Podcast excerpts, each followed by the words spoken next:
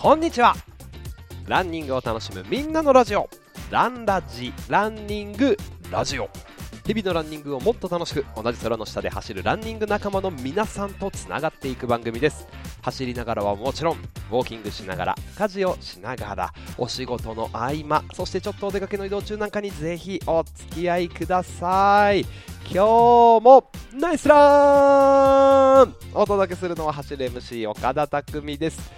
ランラジ 60km 突入。今回は断捨離残したもの手放したものについてお話をしていきます。よろしくお願いします、えー、普段はですねランニング大会や企業の発表会などイベントで MC をしたり YouTube ラントリップチャンネルあとはトロノモントレアスロンチャンネルで情報をお届けしたり、えー、音声配信ランニングアプリライブランこれはですね生放送で、えー、ランニングの実況中継とかをね皆さんとコミュニケーションを取っていくアプリになってます。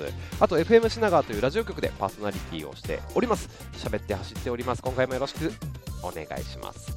はい。1月もねもう折り返しましてもうすぐ2月が見えてきたというところなんですけど引っ越しをしました。昨日。ということでちょっと配信が遅れてしまったんですが1月20日のね金曜日昨日引っ越しを無事に終えることができ、えー、新居に越してまいりました。はい。この引っ越しのね作業がもう物が多くてとにかく壮絶だったんですよね。いやこんなに俺物持ってたんだって思いながら、まあ、そこの中で手放したアイテムもあるし、まあ、残したものもあるので、まあ、それを整理収納していく中で、まあ、これランニングアイテムを皆さんねたくさんお持ちだと思うので、まあ、そういった中で参考になるんじゃないかなと思って僕が残したもの、えー、捨てたもの手放したものあとはね、えー、今後それを繰り返さないためにどうすればいいのかみたいな方法をお話をしていきたいと思っております。よろしくお願いします。あと皆さんから頂いているデビューレースのお話も紹介をしていきます。さあぜひですねあごじシンガーお聞きの方もあの身近な方とかランともにランラジぜひおすすめをお願いいたします。シェアお願いします。ありがとうございます。はい。あとですねちょっとこれそんな方いるのかなっていう、まあ、新たな試みなんですがランラジでスポンサーサポートスポンサーをねちょっと募集していきたいと思います。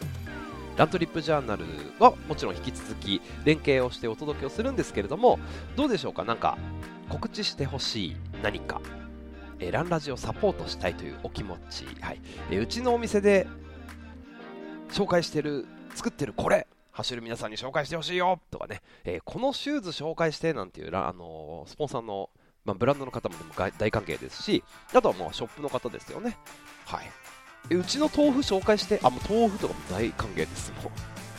うちの会社とか、えー、私のもう個人の名前をスポンサーコールで紹介してほしい、まあ、そんなニーズがあれば、あるのかなっていうところ、ちょっとまず伺ってみようと思いまして、えあればですね、ぜひ教えてください。インスタ、ツイッターで、ね、DM、え、ちょっとスポンサー興味あるんですけど、とか DM お願いします。はい。さあ、僕はですね、明日、フロストバイトロードレース、横田基地で3年ぶりリアルで開催される大会にね、行ってきます。またちょっと、例のごとく、このフロストバイトロードレース横田基地を走るハーフマラソンなんですけどずっと僕もう何年ぐらいだろう？8年ぐらい出てるんですかね。参加賞が。トレーナーなんですよ。スウェット。上のね長袖の。でこれがあったかいんですよ。いつもねね末期に大活躍してるんでね久しぶりにゲットしに行こうかなと 思っております。このねフロストバイトロードレースのスウェットはね結構ね真っ青とか真っ赤とかあのー、いろんなね結構奇抜なカラーでデザインが結構特殊なんですよ。ダサければダサいほどかっこいい個人的には思ってます。またねちょっと今年のデザインゲットしたらインスタかなんかにあげたいと思います。さあ大会 MC のお知らせをしていきたいと思いますが2月の12日ランナーズフルマラソンチャレンジ、えー、立川の昭和記念公園で、ね、開催されるフルマラソン公式の大会です。こちらもエントリーできると思いますしフルマラソン。あとはですね3月12日第10回草加松原太鼓橋ロードレース1 0キロの大会で MC をします。あとは4月8日土曜日、お春ですね、相模湖桜ランウォークインプレジャーフォレストということで、相模湖の、えー、相模湖プレジャーフォレストで開催される大会でも MC をしていきます。あと5月の21日日曜日、柴又百景ですね。去年も MC をしました。100キロと60キロの種目があります。さあ走られるという方々デビューしちゃおうかな挑戦しちゃおうかなという方々後押ししていきたいと思います。お待ちしております。はい。さあ早速いきましょうか。今回のねお話断捨離引っ越しで残したもの手放したものということであのー、このランラジ54キロ目でも年末の大掃除とかラインウェアの整理収納についてお話をしました、まあ、物には適正量っていうのがあってはい収納する場所ね。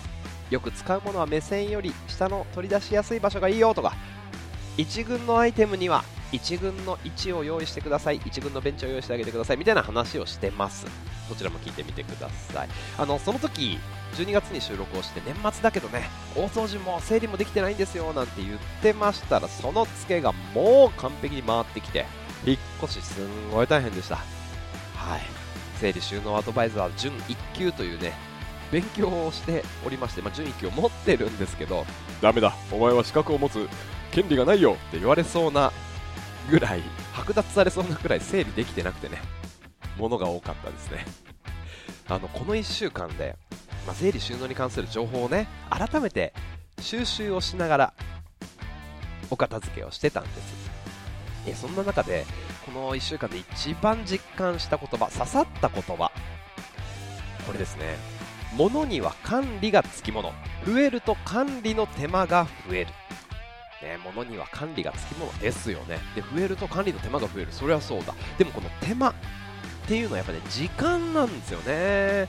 つまり物が多いと時間がかかる。時間が取られてしまう。これを本当に実感した1週間でした。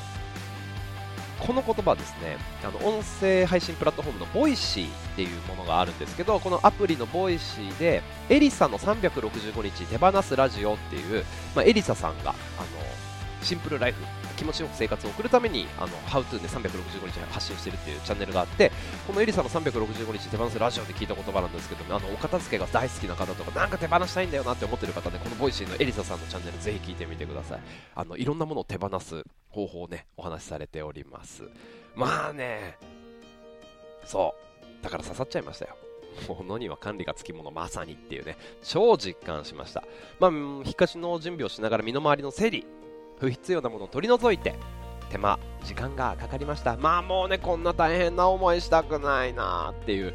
嫌だなもやもやしたくないなでそしてしてほしくないなと、まあ、手間も時間も取らないようにね整理ができてればよかったのにななんて思ったんですけど。なので今回あの手放したもの残したものあとは今後どんなものを選んでいこうかどう管理した方がいいのかなっていうふうに考えたので実感したのでそれをねお伝えして、まあ、皆さんも同じわだちを歩かないようにしていきたいななんて思います。昨日1月20日にまあねラジオの生放送が終わってもう午後家すぐもうビューッと自転車でね帰って引っ越しをしました。うちはですね、まあ、旧うちは6階でエレベーターがない。まあすごいね建物が古い50年以上のねおじいちゃん物件だったんですね。でそれがまあこうリノベーションされて中はちょっと内装綺麗になってたんですけど 1DK のまあ一人暮らしのサイズの物件に住んで丸2年。ついに更新時期がやってきましたということで更新をしないという選択をして新たな家に移ろうと。でもとにかく引っ越し先を探しまくった年末でも見つからないでなんとか年始に見つけることができたっていう中で引っ越し決定したわけですね。もうだからもう家を決めてから1週間後に引っ越しみたいな感じでドタバタです。はい。であの、まあ、引っ越しっていうのはやっぱりね整理のタイミングとしてはもうこれ以上ないほどいい機会ですよね。絶好の機会です。引っ越し屋にまあ見積もりを取って選定をしまして段ボールをもらいました。段ボール無料であのサービスでつけますよなんて言われてね。ちょっと大きめの段ボールが10箱。今ねうちにもありますけど。あの大体1人暮らしの方だと10箱から15箱 ,15 箱ぐらいの段ボールのサイズになるそうなんです。で、まあ、僕自身はですね10箱プラス自分で用意して5箱、まあ、あとはキャリーケース大きなもの2つとかいろんなものに、まあ、ダフルバッグとかだからまあ段ボールにすると20個分ぐらいあったのかなっていうようなものの量で結構多いんですよね。引っ越しをしました。でいざよっしゃやったろうって言ってこう整理するわけです。服シューズ。まずは服ね夏物冬物の服。出てるもの以外もブワーッと広げているいらない使ってる使ってないってこうやって判断していくんですけど広げて唖然としましたね。もう足の踏み場もないくらいの物量があってえー、何これ懐かしいんですけどっていうものも出てきたりこんなん全然着てないじゃんって思うものもたくさんあったんですよ。いやもうだ本当にこれで物を広げた時にいやもうこれも整理収納アドバイザーなんて言えないなと。いやでも待てよそもそも苦手だから僕整理できないし片付けできないからこれ学んだんだったなっていうのをね思い出しました。はい。意識しないと。資格も意味ないですね持っててもね。そうまあ、のー、そんな中でこの2年間ですね我が家に起きた、まあ、増えたもの、まあ、大きく2つですね。服とシューズこの 2, 2つでございます。まあどんどん増えていくのをいいことにですね整理をやめて怠けて物が増え続けていったということでそのツケが回ってきました。箱に入れたあの買った状態のねシューズボックスに入った状態のランニングシューズがですねあの 1DK のそのダイニングキッチンの空いてるスペースにですね 40箱ぐらい並んでたんですよ。縦にもうめちゃくちゃ積み上がっててすごい家ですよね。もうなんかまあランニングシューズ好きだしまあ、コレクションみたいなところもあるしなんだったらね走ること、まあ、趣味であり生活の一部人生に欠かせないものそして仕事でもあると割り切ればまあいいんじゃないかなとかって自分に言い訳をしながらどんどんどんどん積み重なっていっちゃったわけですよ。でも今回だからその段ボール箱をね潰してもらってねちょっとサポートしてもらって潰してもらってでその箱を詰めあのシューズを詰めていったりとかってやってですよ。大変でしたもんであの靴も全部ひっくり返してみるとわ使ってないものもあるななんて言って。あの引っ越し前の燃えるゴミの日ね45リットルのゴミ袋12袋出しましたからね。こんな出すみたいな。12袋のゴミ袋パンパンになってるやつを6階から1階のゴミ捨て場までもピストンしながらも何往復もっていうゴミ捨てインターバルランをやってですねなんとかかんとか捨てることができまして、まあ、この中に、まあ、どうしてもその寄付するとか売るとかあげるとか、まあ、そういうことにちょっと該当できなそうだなと思う服。とか、まあ、ちょっともうこれは捨てるしかないなっていうシューズも含めて処分をしました。えー、っとですね、まだ靴が15足ぐらい。で、服3袋ぐらいですかね。捨てましたね。で、あとは、あの、服の買い取り屋さんうちの近所にトレファクっていうあの黄色い看板の靴の買い取り服の買い取り屋さんブランド物じゃなくてもいろいろ買い取ってくれるっていう買い取り屋さんがあって、まあ、チェーン店ですよねトレファクに行って靴を4足服を30着売ってきましたよこんなにどこにあったの？ってすごいびっくりしたんですけどどこに入ってたの君？みたいな感じなんですけど全部にひっくり返してチェックして仕分ける。で整理するね。不必要なものを整理するっていう。のは本当にすっきりしました。ただすっきりしたけどただもうもう丸々2日くらいもっとかな。かかりましたね。はいここでもう一回エリサさんが登場するわけです。物には管理がつきもの。増えると管理の手間が増える。それなってなりましたね本当ね。手間と時間がかかるものが多いと。本当に時間がかかるな。この時間っていうのはもう本当に取り返しのつかないものですから。復元できませんからね。時間は無駄にしたくないって思いますよ。そう。でこの捨てたものたち。ね。何かを何を捨てたかっていうの話をするんですけど。なんで持ってたんだ俺。っていうのをちょっと考えてみるとですねいつか使うかもしれない。これにつきますよね。いつか使うかもしれない。これに尽きる。あとはその中での大敵。もう本当に大きな敵ですよ。まだ使える。いこれまだ使える。え全然傷んでない。まだ使える。いやいやいやいや。だって今使ってないでしょ？ってね。そういうことです。いつかもう一回履いてああこのシューズもう一回レビューするかも。いつかもう一回履いてレースに出るかも。イベントで使ったこの T シャツまたいつか同じイベント開催されたら必要になるかもしれないな。いつか着るだろうな。まあまあ取っておきましょうかねなんつって。整理収納アドバイザーの授業で先生から聞いてねインパクトがあった言葉紹介させてください。えー、マジでっていう思ったのがいつか使うかもその着る可能性使う可能性そのいつか。そのいつかが来る可能性は3%だって言われました。さささささささ 3%? 少ないね。そのいつかはまあまあほぼほぼ来ないわけですよ。3%だから。来たらまあラッキーぐらいですよね。本当に来ないわけです。その3%ですから。まあなのでねそのいつか使うかもっていうのはまあ本当に大敵なわけですよ。そういう風に考えていると物がどんどん増えていっちゃうってことですね。はい。まあ、そうやってどんどんどんどん積み重なったものたち。どうやって、まあ、何を整理したのか何を残したのかっていうのをねざざっとお話しします。まずは整理したもの手放したもの。お話をしていきたいと思います。スタートからで15分経過でございます。今日のランはどんな感じですか？そろそろ調子上がってきましたか？ウォーミングアップね10分15分ぐらい最初取れると自分の体の調子。わかると思いますんで、まあ、あの野球選手の、イチロー選手じゃないですけれども同じようなルーティンでスタート入っていくような感じでいきましょう。はい15分。さあ整理したアイテムですね。手放したアイテム。まずはまあまあ本当これねもう日々手放してる皆さん多いと思います。大会の参加賞 T シャツとかタオルこういったものですね。整理してると思ってました。はい。着ないから捨てよう。もう随時その場でやってました。溜まってましたでも。うん。やってたと思ったんですけどね、まあ、デザインもそこそこ、まあ、素材もそこそこ。思い出が少々みたいな感じのものですよ。大会の日とかね。大会の前に届いたら大会の前にそれを着て気分を上げる、えー、あと大会の翌日に着る。で出た後2、3ヶ月これ頑張って走ったんだなっていう風に実感しながら着る。で、ね、この役目これくらいです。大会 T シャツは、はい、大会の前後、まあ、多分2、3ヶ月ぐらいがね使い時だと思うんでもうこれやったら役割終了かなって思いました。ね、これも手放しました、えー、続いてですね昔よく着てたウェア。昔よく着てた愛用してた23年前にレースで着てたもの。最近着てなくないですか？最近の気分じゃないってありませんか？まああのねランニングのウェアも流行もあるし気分もあるし飽きるんですよね。だからこそやっぱりかつてよく着たウェアも最近着てないから役目を終えてるそうあよく着た。このレースにいろいろ出た。っていう思い出があるかもしれないですけど今役目終えちゃってるんで、まあ、これは売るとかね、あげるとか捨てるとかっていう風にした方がいいですよね。役目終わっちゃってます。あと、同じような考え方でいくと、頑張ってくれたかつての相棒、ランニングシューズ。シューズも同じ。ミッドソールはちょっとすり減って、ね、アッパーも少し傷んでるかな、くたっとしてるかな。いやー、3年前、つくばマラソンを一緒に走ってくれたこのカーボン X、初代のカーボン X、あー、泥だらけになっちゃってんな汚れが落ちないんだよ、この白とブルーのさ、白い生地に、とかつって。ね、あとは気に入ってくれて、気に入ってよく履いてたあのトレーニングシューズ、いや、なんかまだ履ける感じでね、結構丁寧に洗ったりしてたの、まだ使えるんだけど、いや、もう履いてないな、1年。はい。思い入れがある。いつか履くかも。いやいや、履かないんですよ。履かなかったんだもん。これも、整理しましょう。はい。整理しました、僕はね。まあ、今、例えばあのランニングシューズ、勝負用のシューズも、今大事なレースでそれ履くの？履かないんですよ。で、練習で履くの履いてないんです。他に履くシューズあるんです。機能のいいものが出てるんですよ。これも役目を終えちゃってるわけですね。だからそう思ってあの手放しました。でこれ普段着も同じだなっていうことですね、あの普段着るものも2、3年前よく着てたけど、でなんかこうやって思い入れとかあるけど、まだ使えるけど、今使ってないなっていうものは、まあ、やっぱり気分じゃないっていうところも含めて、機能性とかもあると思います。でこれはもう今後いつか使うか、いや、使わないんですよ。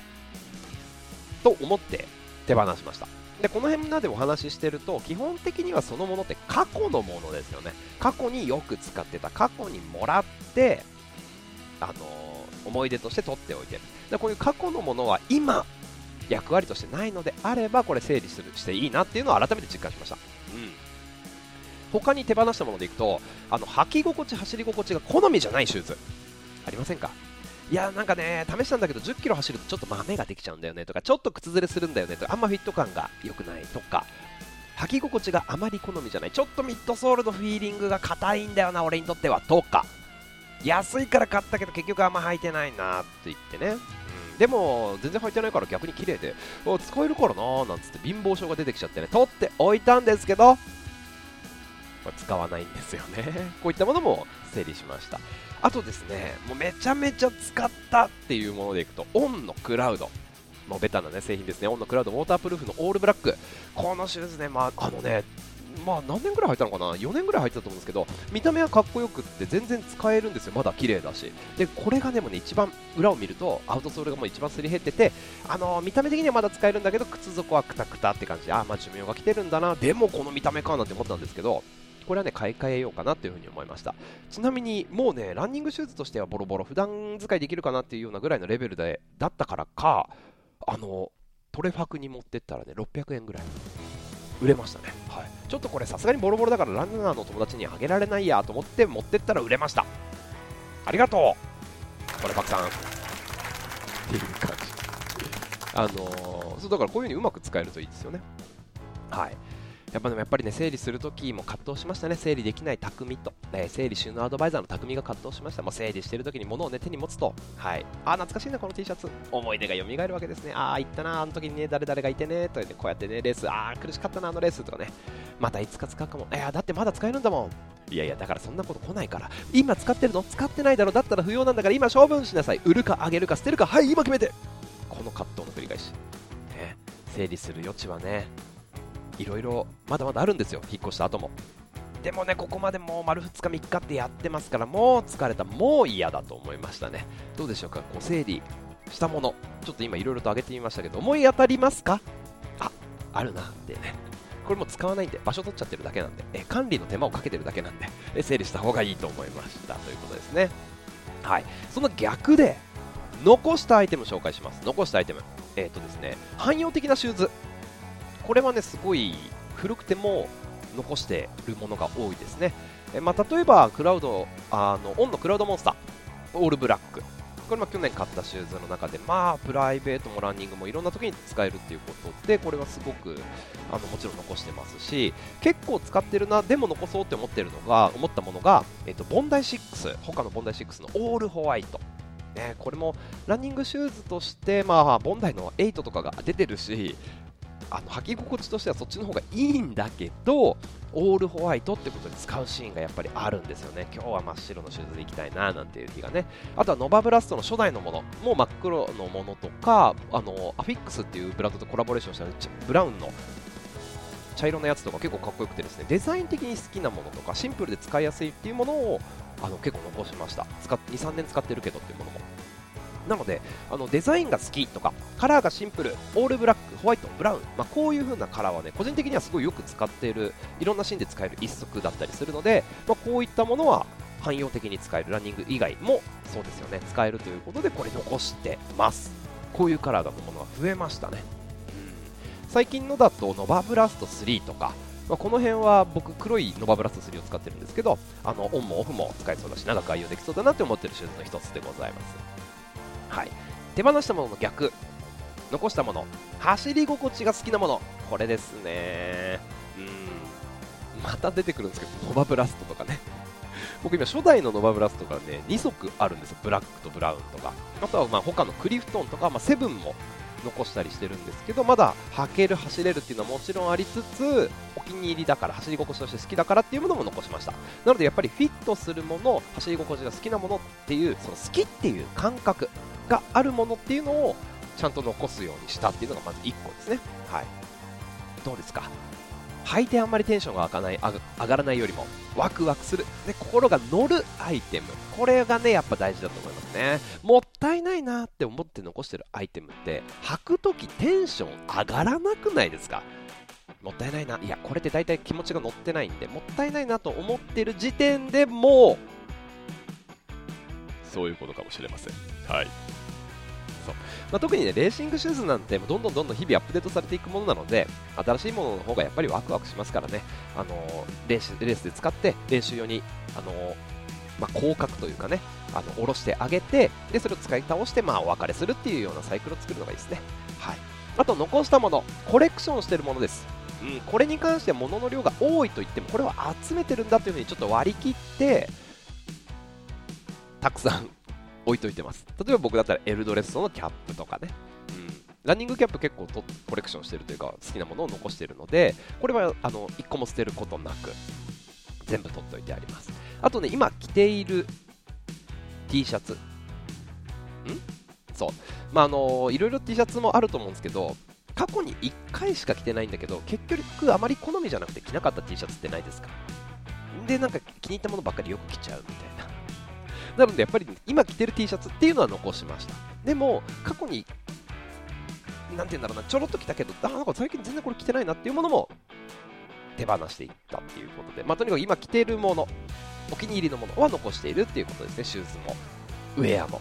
着心地がいいテンションが上がる汎用的でいろんなシーンで使える、まあ、こういったものを残したっていうことですね。だから結構やっぱシンプルなものっていうのである程度あの3足とかえーと、服だったら3着、4着とかシンプルな汎用的に使えるものっていうのをやっぱ軸にしてちょっと遊びの効いたものを持っておくといいんだなっていうのを改めて実感しましたね。どうでしょうか、皆さん。さあ、そんな中でですね、まあ、今使ってるかどうか、テンションが上がるかどうかっていうので選んでいったんですけど、今後、どうやってアイテムを選ぼう、どうやって管理をしていこうかっていうのを今回非常に反省をしまして、ね、痛感したんですよ。こんなもの整理するのに手間と時間がかかってたらマジでもったいないなと。何のためにね生活してるんだろう。物を管理するために生活してるみたいになっちゃってるっつって。引っ越しにこんな時間かける予定じゃなかったよって言って。ランニングシューズとランニングウェアが多いばかりにバカ野郎そうなんです。大変ですよ。手間と時間がかかる。もう嫌だなと、はい、でも日々物は増えていきますよね。物欲も湧いてくるし、いただき物もあったりします。まあ、流れで買うようになったこともいろいろある、まあ、いろんな要素で増えていくわけです。人間、日々物は増えていきます。じゃあ、でもそれの中でもこの世を繰り返さないためにどうすればいいんだ？おいどうするんだ？俺まあ、増えるのは仕方ないと割り切って、でも整理された状態、すっきりしていたい。ということであれば、やっぱり物をね、循環させる。これしかないんですよね。やっぱ循環さす。はい。増える。だったらその分、手放すっていう循環をするんですね。でその中でやろうと思ったこと。大きくは2つあります。まず1個目自分のルールを作ること。2個目日々増やさない。ちょっとずつ整理すること。増えたら減らす。増えたら減らす。まあこれよく聞く話ですよね。これが大事だなと思いました。でこのルールっていうところの部分でねあのどんなルールになっていくのかっていうとまずは自分に必要な数を把握するっていうことですね。必要数ですね。適正量ってこの前もお話ししましたけどあの自分に必要な数、まあ、T シャツだったら5枚、まあ、でもデザインがいいものも含めると、まあ、7枚までが許容かなとかランニングシューズはまあえっ、ー、と5足。レーシングシューズも入れて5足かなとか10足かな。これ個人個人違うと思うんですけど絞らなくてもいいと思うんですよ。極端にもミニマリストじゃなくてもこれくらいあったら楽しい。ねっていう楽しめる数でいいと思うんです。でその数を自分でなんとなく把握しておく決めておく。でその必要数を超えたら売る譲る捨てるっていうどれかを選択してすっきりしていくっていうことですね。はい、なので自分の数を把握するが丸1、丸2が必要数を超えたらあの売るとか譲るとか捨てるっていう整理をするってことですね。まあ、たとなんかこういう人もいますよね。例えばランニングシューズを3足とかランニングウェアも 2, 2着とか、まあ、超ミニマリストで生活をしてそれを着倒して使い倒してどんどんどんどん速いサイクルで物を新しいものを買っていくっていうスタイルもできると思うんですけど、まあ、その量の、あのー、分母どれくらいの量が必要かそれぞれ違うんで自分で決めてみてください。でねここも大事。整理する方法の確率。捨てる。あげる。売る。売るも方法ありますよね。近所のリサイクルショップに行くとかメルカリに出すとかメルカリってめんどくさいなかなかね腰が上がらない。そうなんですよ。でもこれ今1回確立させておけばスムーズにできますからこれを確立できるといいなと思いました。僕はこれがなかったんですよね。増えた。あじゃあこの分誰かにあげようとか捨てちゃおうとかね、えメルカリにしようとか。っていうこの整理する方法を確立する。そしたら溢れた分が整理する。誰かに届くってことですね。はい。でこの整理するものの量を増やさないための1個のポイントが収納場所場収納場所を増やさない。これ増やすと入れちゃう増やすとどんどん物が増えちゃうということでね僕もだからシューズの箱で取っといてシューズボックスを積み上げれば積み上げるほど物がどんどん増えていくわけですよね。でもどんどんまだまだ積み上がるんでおいまだまだ積み上がるんでって言って増えていっちゃったんで収納場所場所を増やさないってことも大事ですね。はい。いかがでしたでしょうか、まあ、日々の整理ね。皆さんの僕の反省を生かしてぜひちょっとでも参考になると幸いでございます。ランニングのアイテムどんどん増えていっちゃうと思うんで管理していきましょう。増えるけどあのちゃんと傷むのがランニングのアイテムですからね使ってますから。チェックしてみてください、えー、この1週間で一番実感した言葉改めて物には管理がつきもの。増えると管理の手間が増えるということですね。そう手間イコール時間なんで時間はね物を管理する時間があるなら走りたいよという皆さん。ですよね。はい。参考になると幸いでございます。今日は手放したものそして残したものお話をしてきました。スタートから29分。さあ皆さんから頂いているデビューレースの話ここから後半お届けをしていきます。日々のランニングをもっと楽しく。ランニングラジオ。ランラジ。はい。ということで間もなく30分というところでございます。今日もナイスラン。ナイスウォーキング。お仕事でしょうか。ナイスお勤め。ご苦労様でございます。日々の積み重ね。一歩一歩が大事。ねランニングやってるとそれを実感しますよね。1日でいきなり1 0キロ走れるようにはならないし1日でいきなり5キロ痩せることもないけど日々の積み重ね。おお気づいたら5キロ痩せてたよ。別人になってました。あるよね。そう。片付けも同じでした明日目が覚めたらこの家の中のものがすっきりしてていらないものがなくなってる。そんなことないんですよ。ああやだ。自分でやるしかないの。日々増えたら日々減らす。これなんだな困った困った。はいということでジャーナル、えツイッター紹介していきたいと思います。今回も私のデビューレース59キロに引き続きでございます。たくさん来てます。ちょっと紹介しきれないものもあるんですけれどもいくつか紹介をします。皆さんハッシュタグえ私のデビューレースラントリップのジャーナルでねチェックしてみてください。たくさん来てます。面白いです。えー、っとマックさんありがとうございます。私のデビューレースなんと伝説の？第1回東京マラソン。あらあら2007年ってことですね。その時ちょうど2年間の期間限定で東京で働いていて、え3月末に三重に帰ることが分かっていたので、え大会は過去2月の18日。東京の記念にと思い申し込んだところめでたく当選。おめでとうございます。あ当時の倍率は3倍。なるほど。まだなんか現実味のある倍率ですね。慌てて練習を始め昼休みに皇居ランをしました、ね、当時も走ってる人いたけどそれほどメジャーじゃなかった。大会当日は冷たい雨。走る格好なんて全く考えておらずウィンドブレーカーにスポーツシューズ過去ランニングシューズではないんです、うん、これで走りました。冷たくてしんどい。でも沿道のたくさんの応援に助けられなんとか4時間45分でゴール。辛かったけど感想の感動は半端なかった。でそれ以来ちょっとずつマラソンにはまり今に至りますということで。ああなるほど。すごいですね。日本のマラソンブームのきっかけとなった大会で出場できたこと。自分の中での大きな勲章でもうあり自慢です。確かに。1回目俺出たよ。みたいなね。確かに。いいですね。お疲れ様でございました。いいな1回目の東京マラソン。なんかタイムスリップして走ってみたい大会の一つかもしれませんね。えー、っとあとはですね。え私のデビューレース。じゅんさん2010年2月21日に開催された第44回青梅マラソンで初レース。歴史のある大会ですね。12年前。マラソンにはまっには全く興味がなかったのに行きつけのバーの仲間たちと勢いでエントリー。こういうのあるんですね。1ヶ月前に1 0キロ走れたから3 0キロ走れるだろうと甘い考えでの無謀なチャレンジ。レースは最後尾からスタートして2 0キロまではなんとか走れたけどそこからは走ったり歩いたりと繰り返し当時の青梅マラソンの制限時間は3時間40分。完走だけは絶対にしたいと思ってなんとか3時間30分33秒。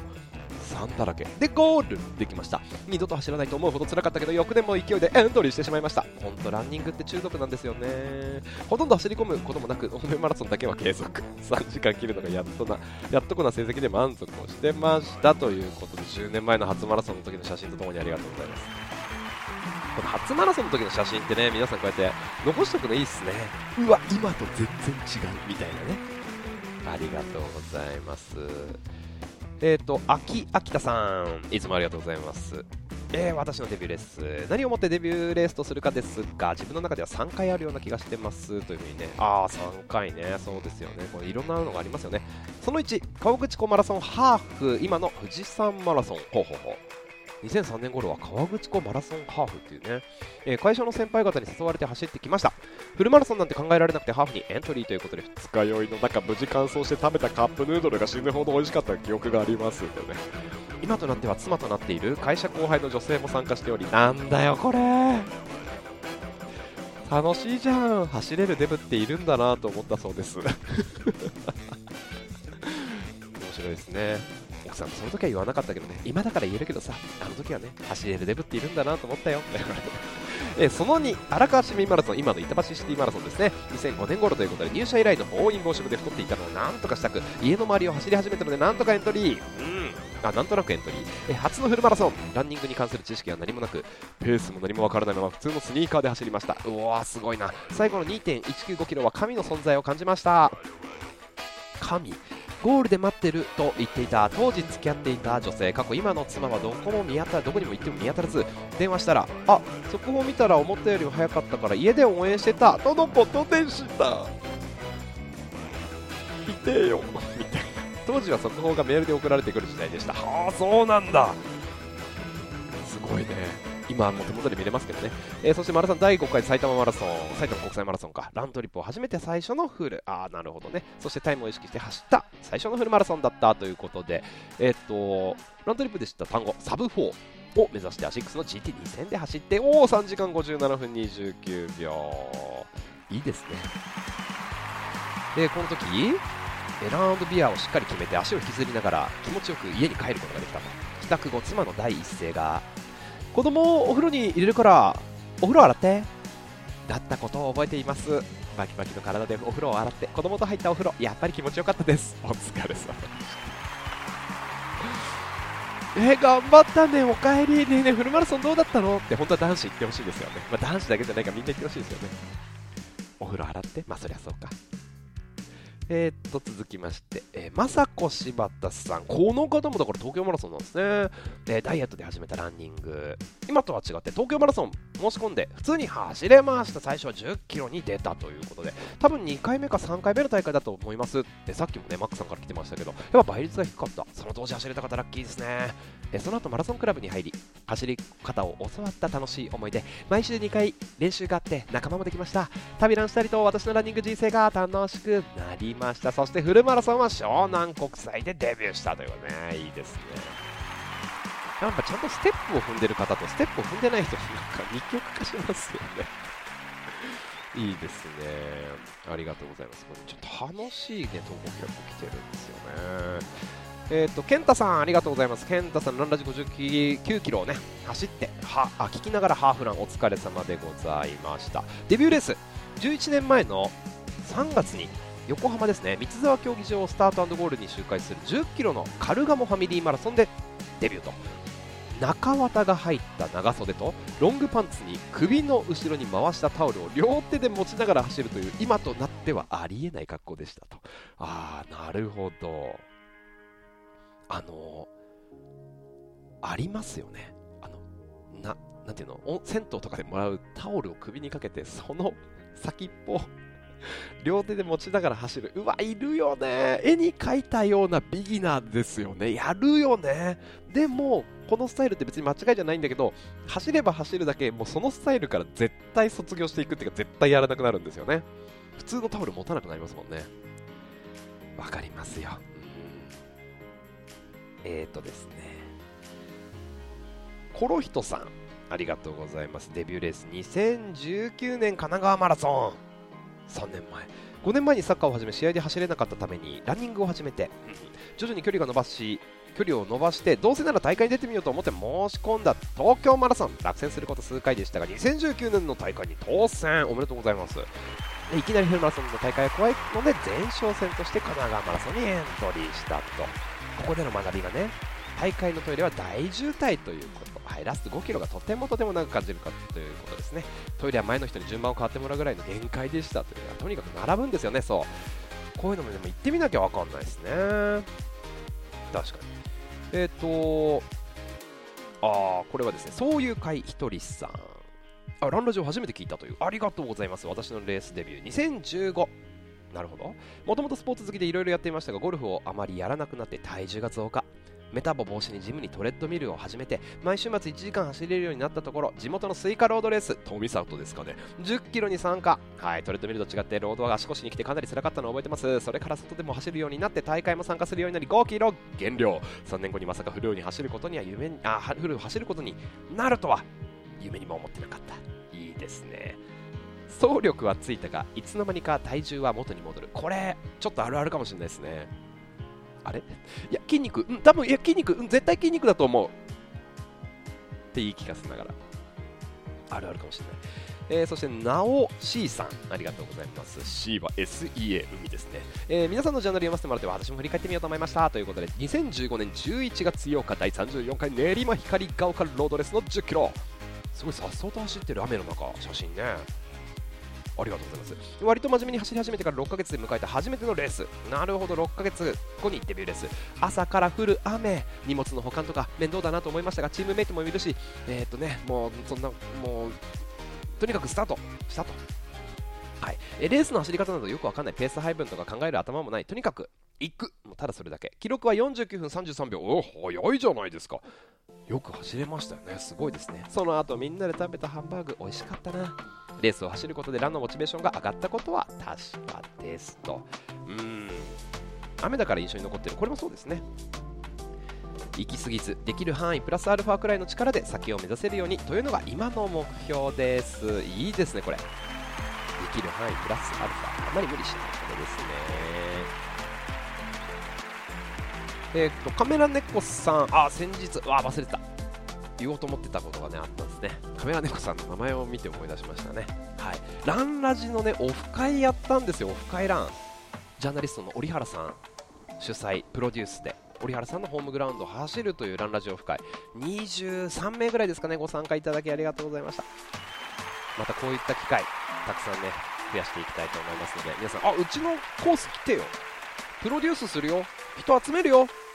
そんな方いらっしゃいましたらぜひ DM ください。お願いします。えっとですねデビューレースカメラ猫さん。厳密に言うとレースではないんですが20年前に面白い大会に参加したことを思い出しました。20年前。東京夢舞マラソンです。東京マラソン実現の夢に向けて2001年に始まった大会。参加案内の一番一部が面白いので一部抜粋します。本大会はレースではありません。誰でも参加できる東京都心のフルマラソン大会を目指してその実現のため何が必要かを走りながら考えようというものなんです。制限時間は16時をめどとします。間に合いそうにない場合は皇居周回を迎賓館周回をショートカットして時間調整してください。さらに遅れそうな場合は交通機関を利用してゴール地点へお戻りください。なるほど。最初から電車を使う気満々で会社の同僚とちょこちょこコンビニに寄りながら都内歩きを楽しみ20キロあたりの地点で電車に乗ってゴール。へ20キロを歩けて大満足したことをよく覚えてます。え調べたらこのゆるい大会今も存在しているようなので今年も開催されるなら2002年の大会 T シャツを着て参加してみようかな。うわすごい。えー、今回はショートカットもせず交通機関も使わず自分の足で完走できるかもということで。夢舞マラソン。あいいですね。ちょっとホームページのリンク貼ってありますので皆さんジャーナルチェックしてみてくださいね。いやーそしてあとつよしさん。横浜のね写真ありがとうございます。えー、私のデビューレースフルマラソンデビュー2022年2月20日の湘南国際マラソンのはずでしたが、はい、初めて一般道を走るレースを楽しみにしていたのにオミクロン株の流行により中止、うん、三浦国際市民マラソンがあるし切り替えようと思った矢先三浦も中止。もうデビューできないかもと思っていた時に3月の VRWC にフルマラソンの距離が追加うん。やっぱりラントリップナイスタイミングだったんだな。VRWC の日3月26日。に鶴見川の河川敷コース往復5キロを8往復プラスアルファするというもはや修行ともいえるローカル大会を見つけて即エントリー。これが人生初のフルマラソンでした。ということでいやよく走りましたよね。本当ねこれ僕鶴見川が地元だから分かるんですけどよくやるよ。本当にこれハードだと思います。何もないですからね。ちょうどランラジオ聞き始めたのもこの頃からまだ聞いてなかったエピソード0キロ目の用意スタートから一気に聞きながら初マラソンでサーブ4したらすごいじゃんと意気込んでスタート。うん、どうだったんだ？前半は順調でやや突っ込み気味なぐらいのペース。毎エピソードの終わりに今日もナイスランでテンションを上げるものの後半になって雨に降られやんだかと思ったら 30km ぐらいから風が出てきて向かい風になるとキロ7ぐらいまでペースが落ちる強風。それでも岡田さんのトークに元気をもらったおかげでなんとか4時間9分59秒でフィニッシュ。早いですね。あのコースでね。ゴールした後は目標達成できなかったし気持ち悪いししばらく倒れたまま動けなかった。もう二度とマラソンなんて走るもんか。と本気で思った苦い体験でした。ナイスデビュー。いやー。いいやすごいな皆さんデビューいろいろありますよ。あっちさんランラジので私のデビューレース何度か書いてますが走り始めたのはダイエットが目的だったのでランニングでレースを出るなんて。ね？これポチも考えてもらわず。ダイエットを始めた20代後半に40歳でホノルルマラソン完走とかってかっこいいよねって思ってたぐらいでした。当時25歳とか26歳の頃って40歳ってもっとおばちゃんだと思ってたんですよね。うん。実際誕生日が近づいてふとこれを思い出して調べたら40歳の誕生日がホノルルマラソン開催日。重なってたんです。運命としか思えず特段何の練習もしないまま無謀にも1人でホノルルマラソンに参加しに行った。すごい。というのが私のデビューです。これやっぱハードル1人で行くってハードルありますよね。フルマラソンも初めてなのにしかも海外さらにラン仲間もいない。よくやったなと自分でも思います。度胸だけはありました。間違いない。いやいやこれでねマラソン熱に火がついてまずはフルマラソン歩かずに完走するぞという目標になって40過ぎてからまだダイエット目的のランニングではなく走ることが趣味になりましたということでそんな私今度の名古屋ウィメンズでサブ4を目指すぞと頑張れている昨今です。頑張って。いやもうちょっと紹介しきれないぐらいデビューレースの話来ておりますんでまたちょっと折を見てねこれちょっと紹介をしたいかななんて思います。ハッシュタグランラジそしてハッシュタグこのね私のデビューレースつけてご参加いただいた方々ありがとうございました。本当にたくさんのデビュー皆さんのそれぞれのエピソード面白いですね。ありがとうございます。スタートから45分、え、そろそろ終了にしていきたいと思います。え、あっちさん、剛さん以外ね、マリコさん、スプーさん、はい、えー、太一さん、え、あとは、二郎さん、えー、リカコさん、ありかこさん、勝田のね、レース頑張ってください。まだ勝田の T シャツを着て。えー、ケンニシさん、そしてマイベルデさん、ユーホのマムさん、えー、ダッチさん、山崎裕貴さん、ありがとうございます。そしてみっくん、たまにスパイディさん、あ、スパイダーマンを着てのデビューですね。はいはいはい。ヨシさん、あと持久力、持久力さんありがとうございます。持久力さんも過去の投稿をね、また引っ張ってきていただいてあげていただいております。またくさんのデビューです。えー、佐藤さん、あとですね、えー、ゆうこさん、ブーチンさん、などなど、えー、ご参加ありがとうございました。入りたくさん、秋健さん、まあ、でもこうやって見てるとね、皆さん今つながってる方々たくさんいらっしゃいますね。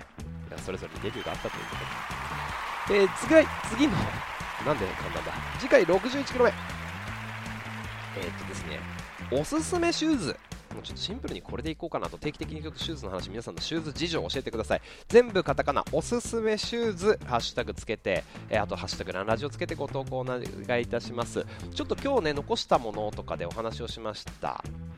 やっぱこういうものがやっぱり残っていくんだら自分が好きなシューズなんだなって人にお勧めできるシューズだなと思ったので皆さんはどんなシューズ残してるんでしょうか？どんなシューズをお勧めしてるんでしょうかということで今のおすすめ教えてください。よろしくお願いいたします、えー、Twitter そしてラントリップのジャーナルハッシュタグランラジオつけてのご参加お待ちしております。ハッシュタグランラジオつけてのインスタグラムもチェックしております。ありがとうございます。今回もありがとうございました。日々のランニングをもっと楽しくランニングを楽しむみんなのラジオランラジ。あなたのランニングくもりをラントリップジャーナルと連携して今日もお届けをいたしました。同じ空の下。それぞれいろんな場所で走る皆さんとどんどんつながっていきますのでまた聞いてください。今日もナイスラン。お届けしたのは岡田匠でした。それではまた次の放送でお会いしましょう。バイバイ。